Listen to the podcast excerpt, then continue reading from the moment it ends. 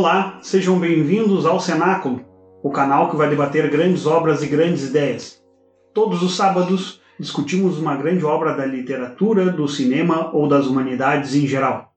Assine nosso canal no YouTube e ative as notificações clicando no sininho.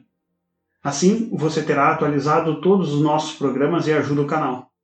Também temos nossas páginas no Facebook e no Instagram, onde publicaremos novidades e detalhes sobre o conteúdo de cada programa. E se você se interessou pelos nossos livros que analisamos, no nosso site temos a livraria digital, onde você pode adquirir as obras analisadas em nossos programas.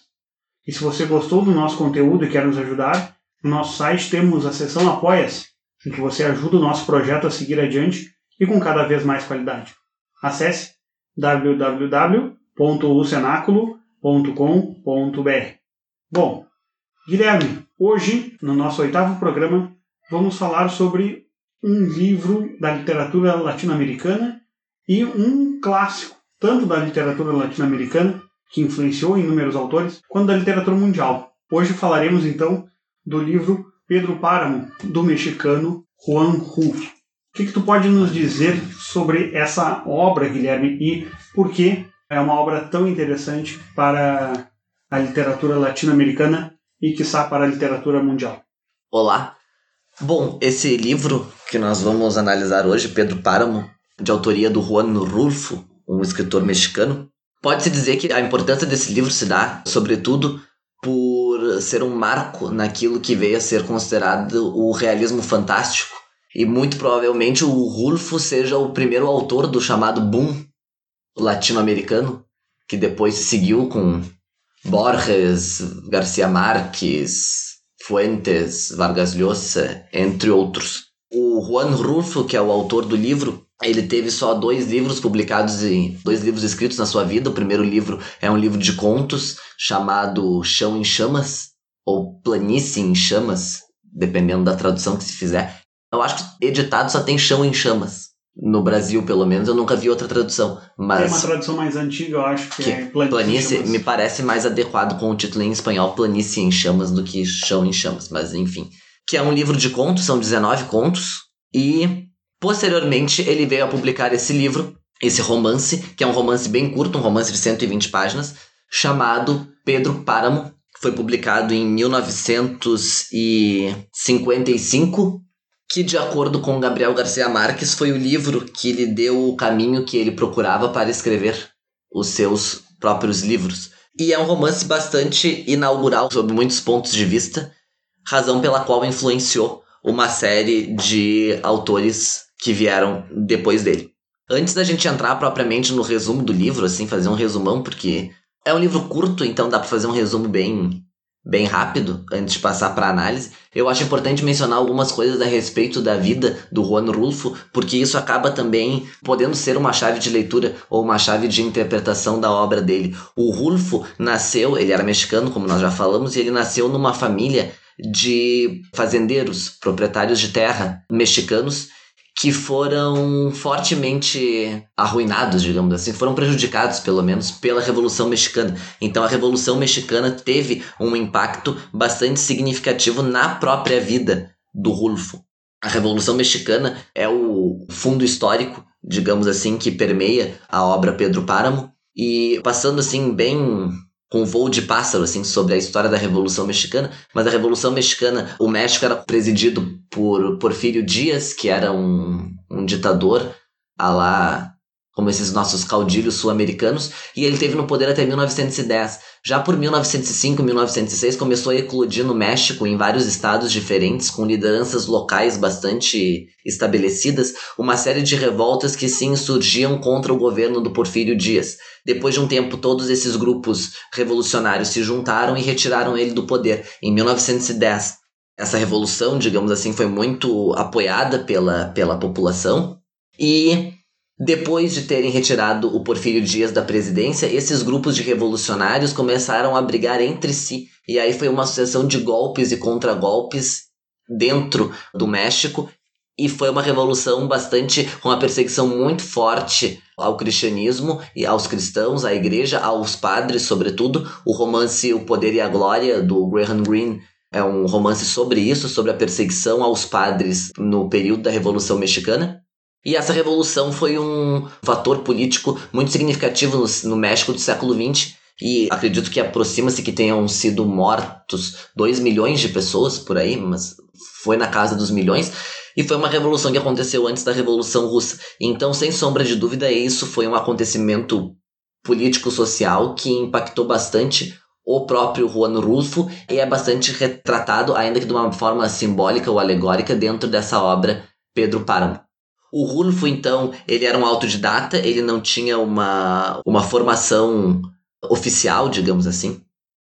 E então ele escreveu esses dois livros, ele não foi uma, um escritor profícuo na sua vida, ele escreveu só esses dois livros, O Chão em Chamas e Pedro Páramo. Depois dele já ter morrido, foi lançado uma coletânea, digamos assim, ou alguma coisa, que se chama O Galo de Ouro e Outros Escritos, que teriam sido possíveis rascunhos ou, ou, retalhos de textos que ele tinha escrito para serem como o roteiro de cinema, para serem gravados. Apesar de ter escrito então só esses dois livros, ele tinha uma atividade cultural bastante intensa. Ele foi presidente do Instituto Nacional Indígena do México, do departamento de publicações deste instituto durante muito tempo. E ele teve um, um reconhecimento bastante grande dos seus pares enquanto vivo, digamos assim. Ele foi grande amigo do Carlos Fuentes, foi grande amigo do Gabriel Garcia Marques, ele foi conheceu todos esses grandes escritores latino-americanos do século XX. Ele morre em 1986, com 68 anos, vítima de um câncer. Em 1983, ele foi o vencedor do prêmio que nós já mencionamos aqui na semana passada e na semana retrasada.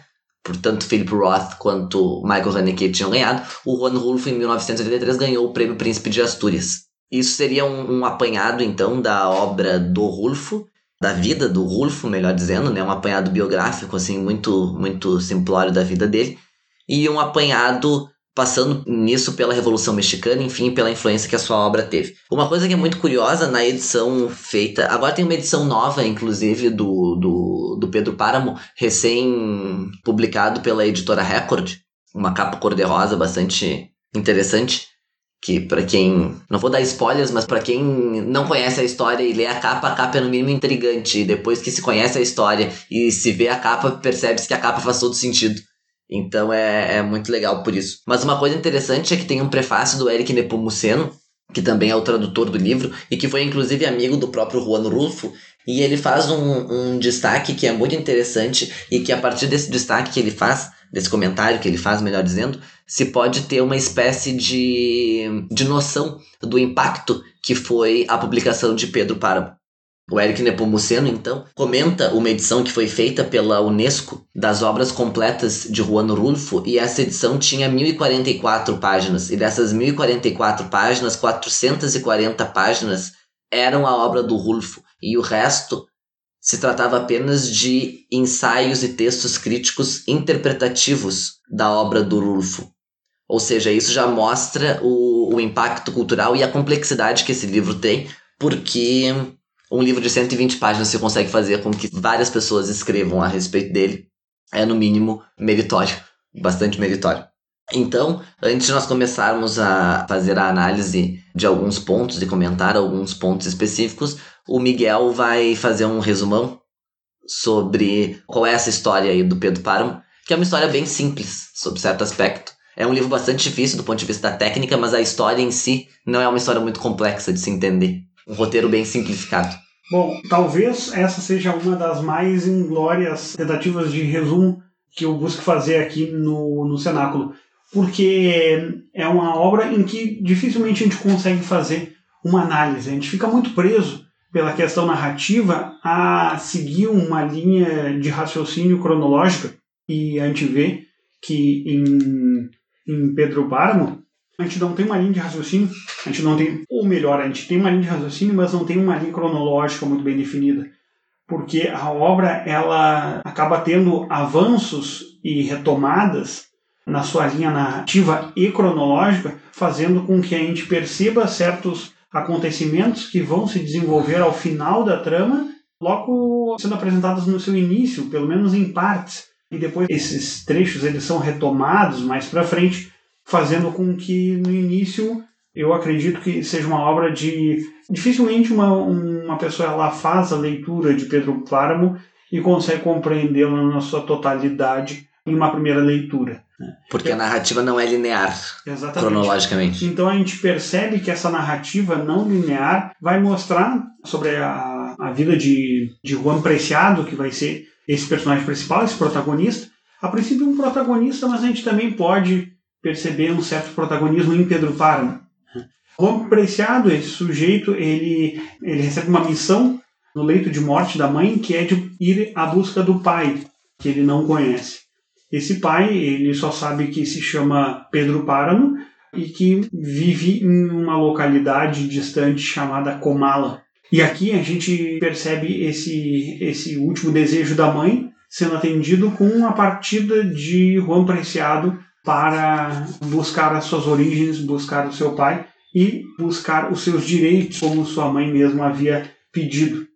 A gente não entende muito bem no início o que, que é isso que ela diz de exigir tudo o que é deles, mas ao longo da história a gente vai perceber que Pedro Páramo casou-se né, com a dona Dolores Preciado por uma questão de interesse e principalmente porque a família Páramo devia dinheiro à família Preciado.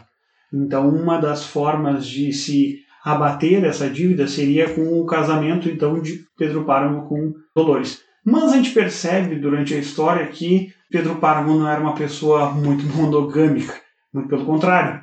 Como uma espécie de coronel dessa localidade chamada Comala, ele tinha relacionamento com inúmeras mulheres, mas mantinha um certo, uma certa afeição a uma mulher específica mantém uma afeição muito grande a essa moça chamada Susana San Juan e ele não tem uma relação de muita amizade com o pai dela, que tem a profissão de mineiro.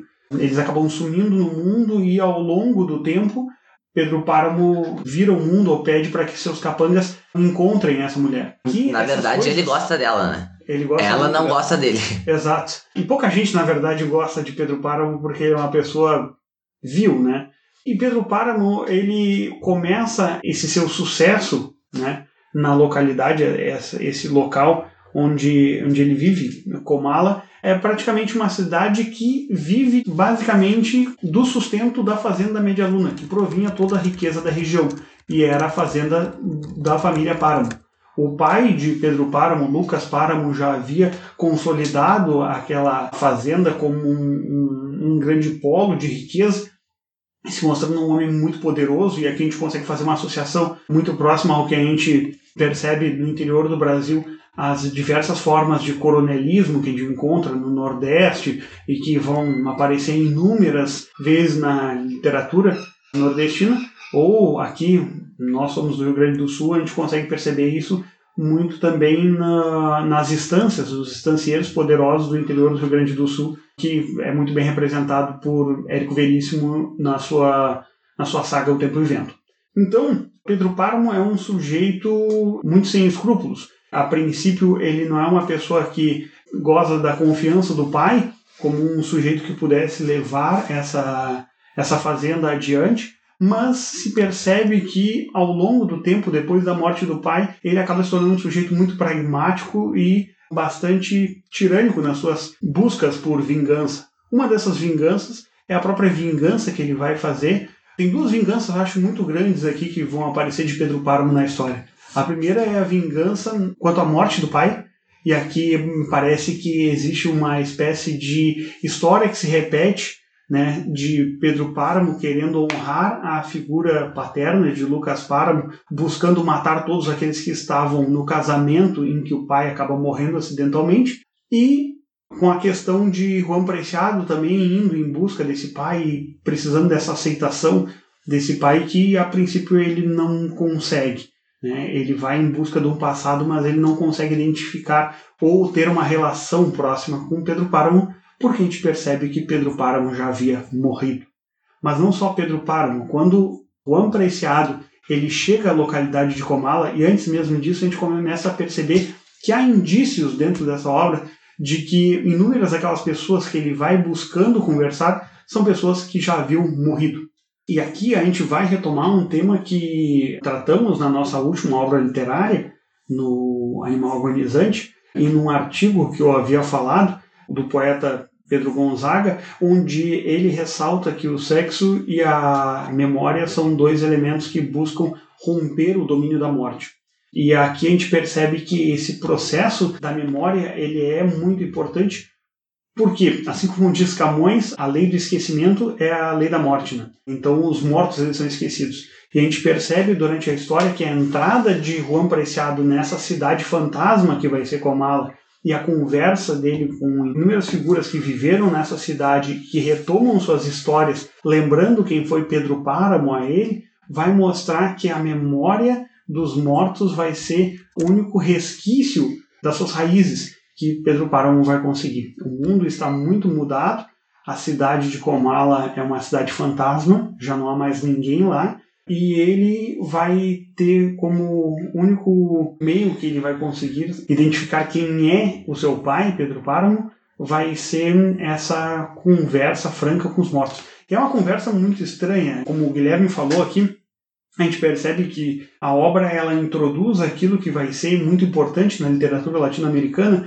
chamado de realismo fantástico, e a gente percebe essa, esse realismo fantástico nessa conversa de, de Juan Preciado com, com os mortos, inúmeras vezes estão conversando debaixo da terra, né? Eles percebem tipo quem foi que um deles vai falando, contando um pouco sua história e um morto pergunta: "Mas quem foi que falou isso?" Daí eles vão dizer: "Ah, acho que pela voz foi fulano de tal. Ah, o barulho que eu ouvi foi do caixão do outro fulano." Então a gente vai perceber que a obra ela vai trazer múltiplas vozes que vão compor uma espécie de painel. Então a gente não tem um processo de avanço cronológico na história, mas uma espécie de mônada, de colcha de retalhos narrativos, onde a gente vai percebendo mais ou menos que por cima o que ocorreu na história de Pedro Páramo, como é que ele se tornou aquele sujeito, como é que morreu seu filho Miguel Páramo, como morreu seu pai, como foi sua relação com Susana, que foi seu grande amor, e como foi a decadência da Fazenda Média Luna no processo da Revolução Mexicana. É curioso isso porque é como se quando Pedro Páramo morre e todas aquelas pessoas daquela cidade também morrem, portanto, o Juan Preciado, sua conversa com espíritos, é como se todos tivessem morrido e a memória tivesse morrido junto com eles. Então a única forma dessa história ser contada é dessa história ser contada pelos mortos, porque os vivos não podem contá-la porque eles não sabem essa história. E também isso é curioso, né? A questão de como se fosse o, os mortos reivindicando o que seria seu de direito, digamos assim, né? A ideia de, de uma imposição dos mortos sobre os vivos. Do mesmo modo como fez a mãe dele, né? Exato, assim como a mãe dele fez isso tanto com ele que ela determina que ele vá a Comala e depois, quando ele chega a Comala e começa a olhar a cidade, etc., ele diz em um determinado momento: eu, eu estou enxergando com os olhos da minha mãe. Porque a mãe tinha dito a ele como era a cidade. Então, onde ele enxergava, ele podia não ver aquela casa, por exemplo, não, aquela casa verde da forma como estava naquele momento em que ele enxergava. Ele enxergava aquela casa com os olhos que a mãe via e da forma como a mãe contava para ele que aquela casa era. Exato. Então, aos poucos a gente vai conseguindo identificar na história, e aí que está a grande dificuldade. Eu acho que cabe na leitura de Pedro Páramo, e eu acho que aqui é um facilitador, cabe uma segunda leitura de Pedro Páramo, e o que facilita é o fato do romance ser bem pequeno, ou seja, tu lê duas vezes Pedro Páramo, vai dar mais ou menos o tamanho de um livro, de um romance normal. Porque, como o Guilherme falou, o livro ele é bastante curto. A minha edição ela tem 137 páginas, mas uma edição pocket, né? É uma edição de bolso, então isso dá, dá menos num, num tamanho normal. Não, e, e o nível de dificuldade é só no que tange a conseguir estruturar mentalmente essa história do ponto de vista cronológico. Exatamente. Então é só se lembrar depois, porque tem muitos personagens, alguns deles aparecem para falar uma frase, depois eles somem, só vão aparecer de novo mais adiante. Mas a exceção disso não há nenhuma dificuldade, não é como um Faulkner. É, isso é uma coisa interessante porque a gente percebe que a linguagem da, da obra é uma linguagem extremamente enxuta, há um, uma economia narrativa aqui onde a gente percebe a história sendo contada extremamente por cima. Acontece muita coisa na história, mas quase não há descrições, principalmente de personagens. Nós não sabemos como é fisicamente o Apreciado, como é Pedro Páramo, só temos o processo psicológico deles a partir das suas ações feitas. O próprio Rulfo dizia que ele tinha enxugado o livro até deixar só o osso. Então não há, não há excessos nesse sentido. Todas as frases que tem são importantes porque o livro é extremamente enxuto. Nada fica de fora, nada fica jogado, nada fica de banda. Às vezes tu não consegue entender determinado diálogo, mas aquele diálogo vai fazer sentido páginas depois, quando aquela história ficar mais clara para ti. Porque as histórias são entrecortadas. Tu tem o Juan Preciado indo à procura do pai, tu tem a questão do pai e desse amor não correspondido pela Susana, Tu tens também dentro disso a história do filho. O Pedro Páramo teve vários filhos, mas ele teve um filho só que ele reconhecia como dele, que era o Miguel Páramo. Então também tem uma história que envolve a morte de Miguel Páramo e o envolvimento de Miguel Páramo com aquela cidade, enfim, de crimes que ele teria cometido e a presença do, do padre Renteria, que também tem um envolvimento nessa questão do, do filho de Pedro Páramo. Então todas essas histórias dentro da história são entrecortadas cronologicamente e lançadas de forma diversa. Então no final tu consegues montar o quebra-cabeça, mas no começo às vezes fica meio solto. O que me parece, na verdade, eu até já havia comentado isso com o Miguel antes de nós gravarmos, eu acho que eu tinha comentado isso, não me lembro se eu tinha comentado, hum. é que para mim o personagem principal do livro é a cidade, é Comala. Quer dizer, todos aqueles personagens eles vivem em torno de Comala e tudo aconteceu em Comala ou por causa de Comala e tudo tem um impacto na própria cidade. Inclusive a própria figura do Pedro Páramo como esse grande coronel que comanda aquela cidade, a cidade começa a entrar em ruína e em decadência a partir do momento em que ele, Pedro Páramo, também começa a entrar em ruína e em decadência, como se a cidade fosse um prolongamento dele, não só um prolongamento talvez físico mas um prolongamento também, digamos assim, espiritual, um prolongamento da própria alma dele. E quando ele morre, Komala morre junto e resta todos os outros morrerem também, porque Komala era Pedro Páramo, sob certo aspecto. E isso também é muito interessante porque o Pedro Páramo se viu destruído pela Revolução Mexicana. Então, quer dizer, a revolução que é a ruína de Pedro Páramo também é a ruína daquela cidade que sustentava a fazenda de Pedro Páramo sob esse aspecto também pode se poderia não estou dizendo que isso seja uma interpretação definitiva mas simbolicamente isso poderia significar que o fantasma da revolução prejudicou a todos prejudicou ao Pedro Páramo e ao povo da cidade quer dizer prejudicou tanto aos ricos quanto aqueles menos favorecidos que num primeiro momento tinham apoiado aquela revolução. Quando li Pedro Páramo em inúmeros aspectos eu vi na figura de, de Pedro Páramo como esse sujeito que comanda uma fazenda e, por extensão, toda a região que depende da economia dessa fazenda, com o livro do nosso romancista, do romance de 30, o José Lins do Rego, no seu último livro do ciclo da cana-de-açúcar, o livro Fogo Morto, a gente percebe o coronel Lula de Holanda, a gente vai percebendo toda a história de ascensão e queda do coronel Lula de Holanda e a relação dele com os revoltos, né? Então tem todo esse processo da luta da legalidade contra a ilegalidade que vai se perceber e aqui a gente pode fazer uma aproximação entre esses revoltosos da Revolução Mexicana com os jagunços, né? Identificados pelo, pelo capitão Antônio Silvino e Medialuna me parece muito assim, muito com o Engenho Santa Fé lá de Fogo Morto. A gente vai percebendo que essa decadência vai ocorrendo né, ao longo da, da história e no final da obra, quando a gente vê a história que Pedro Parmo, já desiludido com a sua vida, com a decadência da sua amada Susana e a sua morte, ele resolve se vingar da cidade de que todos morrerão de fome. A gente percebe que ele consegue isso porque a cidade ela acaba sendo destruída por essa negação dele em fazer com que a cidade toque adiante a sua economia tudo vai sendo destruído então por esse sujeito rancoroso.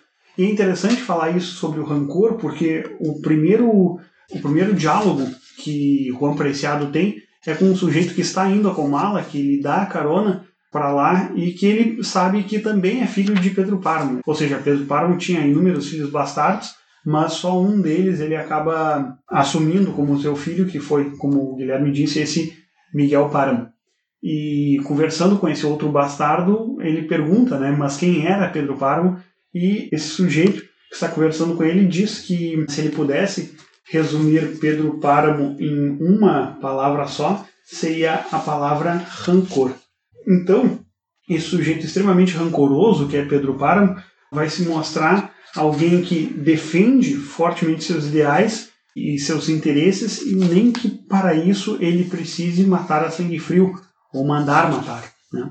Ou seja, é um sujeito que leva o seu poder às últimas instâncias, tendo poder sobre vida e morte naquelas pessoas que vivem da sua fazenda e para a sua fazenda. E é interessante a gente perceber então que essa obra, por ter inúmeros personagens que já vão aparecer desde o início e nós não sabemos muito bem quem é, e quando chega no final a gente consegue entender, uma releitura logo depois de ter terminado o livro, ela se mostra muito benéfica, muito interessante, porque a gente consegue já ter um, um painel mais completo sobre a cidade e conseguimos entender desde o início quem são aqueles personagens que aparecem lá no início e que nós, na primeira leitura, não temos muita noção de quem se trata e do que estão fazendo ali na obra. E isso me parece uma técnica que o próprio modelo que Juan Rulfo utiliza, que é William Faulkner, o, romancista norte-americano que escreve uma obra também nessa mesma estrutura, antes de Juan Rulfo, escreve uh, O Som e a Fúria, onde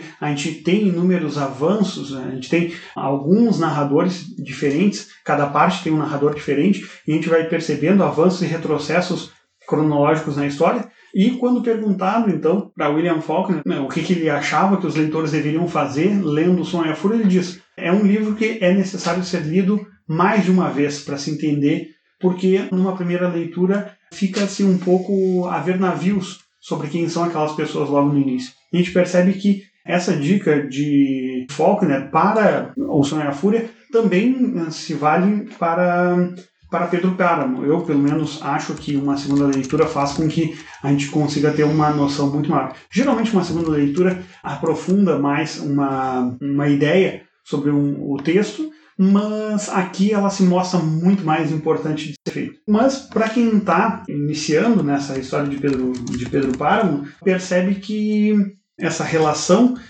de, de Pedro Páramo com o filho é algo que vai se construindo ao longo da narrativa de um modo muito, muito delicado. Essa importância que Pedro Páramo dá à sua posição social e o seu poder vai se mostrar eficaz em em dois aspectos. No aspecto do poder efetivo como, como senhor de terras e no aspecto da sua relação amorosa. Mas aqui tem algo interessante, apesar dele ser uma espécie de predador sexual de todas as mulheres que, que vivem naquela região e que não podem dizer não a esse senhor caso ele queira dormir com ela. E em inúmeros momentos a gente vai perceber que Pedro Páramo ele dorme com, com algumas mulheres, invade a casa delas pela janela para ter uma noite de, de sexo com elas. A gente vai perceber que ele, ele tem esse poder de, de se relacionar com quem ele quiser, mas apesar dele ter esse poder, ele acaba se colocando como uma figura extremamente emotiva quando ele percebe se apaixonado por essa mulher extremamente fraca que é Susana. E aqui a gente pode fazer um outro paralelo com outra obra brasileira. Me parece que essa relação do homem poderoso que se mostra não tão poderoso assim quando lida com uma criatura extremamente fraca, vai se mostrar uma relação muito próxima àquela que a gente percebe na obra São Bernardo, do Graciliano Ramos, quando o protagonista Paulo Honório se vê apaixonado por Madalena e percebe que vive às voltas de Madalena como um, um sujeito fraco. Percebe sua fraqueza na fraqueza do outro, na fraqueza de Madalena. E que toda aquela sua força, na verdade, ela não passa de uma espécie de carapaça que se destrói na própria fraqueza da feminilidade, né? que vai aparecer em Madalena e que vai aparecer em Susana. Uma coisa que eu acho interessante é o primeiro parágrafo, é um parágrafo muito bonito, a abertura do livro é uma belíssima abertura na minha concepção, sobretudo pelo poder de concisão que o Rulfo tem. E é muito interessante porque no primeiro parágrafo, que é onde ele conta que a mãe lhe havia pedido para ir em busca do pai, e essa promessa que ele fez foi uma promessa que não foi cumprida, porque quando ele chega a Comala, ele descobre que o pai está morto, e mais adiante no livro nós vamos descobrir que o próprio Juan Preciado também está morto. Quem nos conta a história também é um morto, assim como os mortos contaram a história a ele. No começo do livro, então, como eu dizia, a mãe dele diz a ele o seguinte: que ele, a mãe dele diz a ele: Não peça nada a ele, a ele, Pedro Páramo. Exijo o que é nosso, o que ele tinha de ter me dado e não me deu nunca. E então ele diz, ele, Pedro Páramo, responde à mãe que vai fazer isso e informa ao leitor o seguinte: Mas não pensei em cumprir minha promessa, até que agora comecei a me encher de sonhos e a soltar as ilusões. E eu acho isso muito curioso porque como as ilusões aqui podem ter dois sentidos, né? No primeiro sentido, a questão da ilusão de, da, da que vai permear toda essa história, quer dizer, a história que está sendo contada pelos mortos, que está sendo contada por pessoas que não são reais, portanto, e ao mesmo tempo a ilusão daquelas pessoas que acreditaram e que na base disso tudo eram as pessoas que os demais moradores de Comala, pode-se dizer assim, que apostaram na Revolução Mexicana que depois veio a lhes desiludir. E a imagem de Comala como um local inóspito ou um local horrível, digamos assim, é feita, porque é, né? É feito pela é feito pelo próprio, como o Miguel comentou, ele encontra um carrinheiro ali, um carroceiro que vai ajudá-lo e vai levá-lo a Comala, e o próprio Juan Preciado narrando a história diz: "Depois de varar os montes, descemos cada vez mais. Havíamos deixado o ar quente lá de cima e fomos nos afundando no puro calor sem ar. Tudo parecia estar à espera de alguma coisa. Quer dizer, um lugar para baixo, a eterna espera. Uma imagem que certamente remonta ao inferno de Dante, né? E então o Juan Preciado vai dizer para esse sujeito: Faz calor aqui. E o sujeito responde: Pois é, mas isso não é nada. Fique tranquilo. Quando chegarmos a Comala, o senhor vai ver o que é calor. Aquilo fica em cima das brasas da terra, bem na boca do inferno. Ou seja, essa ideia daquele lugar que era um lugar de punição, digamos, aquelas almas que ali penavam sem conseguir se libertar, sem conseguir ascender para o purgatório ou para o paraíso, na visão dantesca. E uma das, das leituras que se pode fazer aqui sobre essa questão dessas almas penadas na obra se dá justamente da relação de Pedro Páramo com o padre Renteria. Né? A gente percebe logo no início do, do livro um processo de suborno. O narrador ele primeiro nos conta, a partir desses retalhos, que Pedro Páramo havia perdido seu filho Miguel e que no momento de sepultar esse, esse jovem, ele acaba pedindo ao padre Renteria para que faça a missa de encomenda do corpo e o padre ele fica reticente e busca negar, eh, resolve negar esse pedido de Pedro Páramo, porque o filho de Pedro Páramo havia matado o irmão do padre e estuprado a sobrinha do padre. E o padre, então, por uma questão pessoal, ele acaba negando esse pedido a Pedro Páramo. Pedro Páramo, então, acaba subornando o padre com algumas moedas de ouro. E o padre não consegue dizer não, porque mais à frente a gente vê a, a situação do padre que tem um, uma aproximação com aquela população e um carinho por aquela população, mas diz que nem só de orações ele consegue viver e ele precisa do dinheiro de Pedro Páramo para manter aquela localidade, aquela comunidade religiosa. E o próprio nome do padre, né, renteria, que tem em espanhol, dá uma ideia de render, uma ideia de renda nesse sentido, quer dizer, dele ter se corrompido pelo dinheiro. Exato. E essa corrupção do padre, na verdade, a gente vai perceber que ele, nos momentos em que a história vai picotando certos trechos, em que as pessoas vão se comungar com o padre, ele não pode dar o processo de, de absolvição, porque ele havia negado essa absolvição do filho de Pedro Páramo. Ou seja, todas aquelas pessoas que morreram na localidade, que morreram em Comala, na verdade elas não conseguiram ascender, ou seja, elas não conseguiram fazer a passagem para o mundo dos mortos, elas mantêm-se como almas penadas aqui, justamente pela questão do padre, porque o padre ele acaba perdendo seus poderes extraterrenos, ou seu poder de absolvição ou de encomenda do corpo para o outro mundo, por essa questão pessoal que ele teve com o filho de, de Pedro Páramo.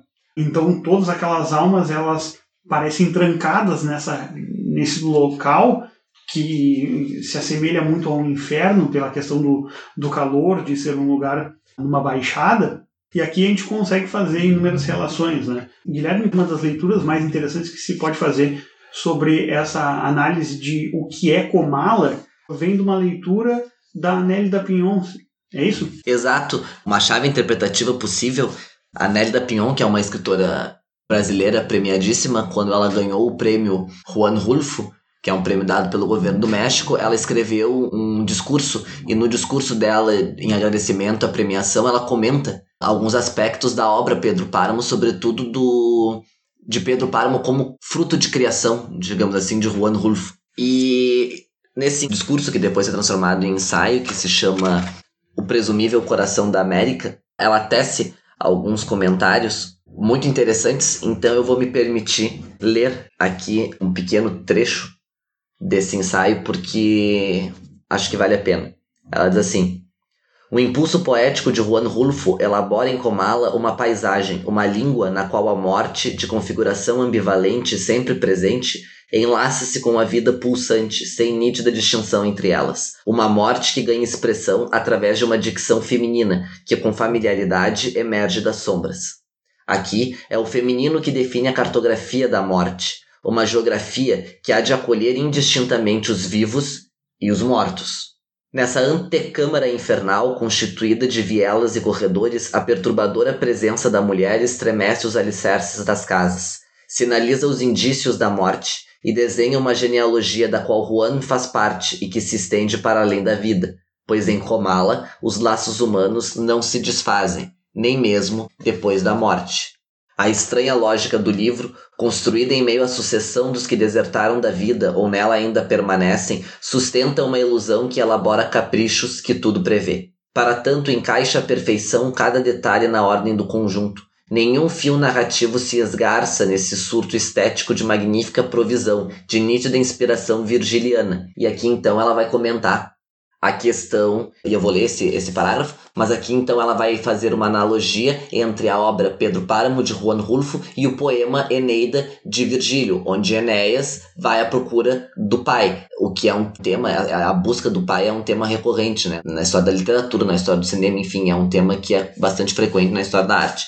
Então ela vai dizer o seguinte: Enéas, acompanhado por Sibila, desce do outro lado da montanha para encontrar o pai, Anquises, mestre da memória para ele, o Hades era o recinto propício às lembranças, pois não bebera das águas do rio Letes, que a todos punia com o esquecimento. Então aqui a gente percebe que há uma forte influência virgiliana no tema do Juan Rulfo, e nesse sentido o Juan Preciado desce, ainda que sozinho, à procura do pai até Comala, e ele percebe que a própria Comala, assim como o Hades, era um ambiente propício a lembranças porque ali, até aquele momento, ninguém ainda tinha sido punido com o esquecimento, ou todos tinham sido punidos com o esquecimento, porque todos ali estavam, e ele vai ali justamente para colher essa história em busca de um, de um fio perdido na procura de compreensão dele e da história dele próprio, Juan Preciado. Muito interessante. O que também é engraçado de mencionar é como parece que a questão dos mortos é muito, muito presente, mas também é um pouco presente essa questão. Dá-se a impressão de que nenhum deles é mentalmente muito certo. Não sei se tu chegou a reparar isso. Quer dizer, a Susana, ela era certa da cabeça antes de casar com ele. Depois que ela casa com ele, ela enlouquece. Porque ela casa com ele. E mesmo Miguel Páramo, pelo que é narrado ali, ele tem uns traços psicológicos muito estranhos, uns traços de perversidade e de maldade que não são comuns. Parece que nessa cidade de Comala não há felicidade, não há um momento do livro que seja leve, não há um momento do livro que tenha algo que seja suave, não parece nenhuma dessas pessoas que conta a sua história conta uma história boa. Todas elas têm uma história desgraçada, a todas elas aconteceu alguma coisa muito ruim. Então, há esse aspecto de total desolação nesse ambiente de Comala. Há um trecho que eu queria destacar, talvez eu devesse ter falado disso no começo. O livro teve tamanha influência que há uma similitude, uma similaridade absurda entre um dos trechos onde é contado pelo narrador, que a princípio seria o Juan Preciado, que o padre Renteria havia sabido da morte de Miguel Páramo, o Rulfo escreve essa, esse trecho da seguinte forma. Eu vou traduzir aqui numa tradução precária, talvez, mas é porque eu tô com, a, com o original aqui em espanhol, então talvez fique meio ruim, mas acho que é melhor do que ler em espanhol. Que ele diz assim: O padre Renteria se lembraria muitos anos depois da noite em que a dureza de sua cama o despertou e depois o obrigou a sair. Foi a noite em que morreu Miguel Páramo. Isso está lá na metade do Pedro Páramo. E há uma semelhança inequívoca, especialmente se se lê em espanhol, com o primeiro parágrafo de Cem Anos de Solidão, do Gabriel Garcia Marques, onde o Garcia Marques começa os 100 anos de solidão dizendo: Muitos anos depois, frente ao pelotão de fuzilamento, o coronel Aureliano Buendia havia de lembrar aquela tarde remota em que seu pai o levou para conhecer o gelo. Então, quer dizer, a estrutura da frase e os próprios verbos utilizados entre o Rulfo e o Garcia Marques são idênticos, o que comprova mais uma vez aquilo que eu havia dito no começo da influência que o Rulfo teria tido aos escritores que o sucederam. Então, para fazer um, um encerramento aqui, eu gostei muito do livro, eu achei o livro muito bom, achei o livro muito bem escrito. Ele apresenta algumas dificuldades do ponto de vista formal, como nós já salientamos, mas a grande inspiração dele foi o Faulkner e é muito mais fácil de ler o Pedro Páramo do que ler os livros do Faulkner, na minha opinião. Então, mesmo na primeira leitura, compreende-se muito mais da história do que compreende-se da história do Faulkner quando tu lê na primeira leitura. Pelo menos o, o Sonho a Fúria. É, né, nesses que tem inovações formais, né, do Faulkner, são de difícil compreensão. Achei o livro muito interessante, achei a história muito bem contada, as alegorias que ele faz a respeito da Revolução Mexicana, o tema de trazer isso da, da figura da morte, que é uma figura muito presente, não só na história da arte, com a questão da dança macabra, da morte que se levanta para dançar com os vivos, e nesse caso a morte que teria acometido ali a todos, e que também é muito cara ao México, com todas as questões que eles têm, que envolve isso, de festas típicas, etc.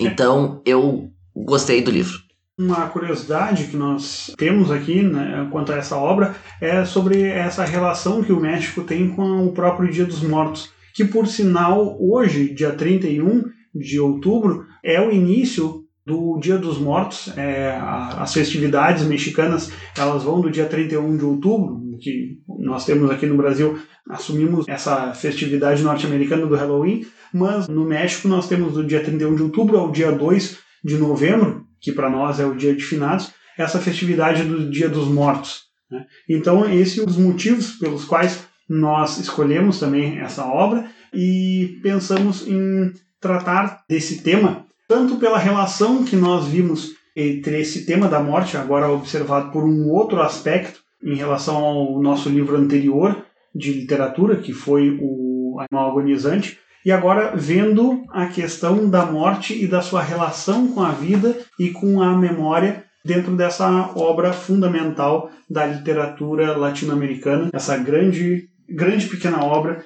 de Juan Rulfo, né? um sujeito que escreveu muito pouco, mas que mesmo com, com essa obra tão pequena, um romance, um livro de contos e um roteiro cinematográfico, acabou se colocando no panteão dos grandes escritores do século XX e da literatura latino-americana como um grande influenciador de outros grandes escritores, como o Guilherme falou aqui, como Borges, Vargas Llosa e também o Gabriel Garcia Marques.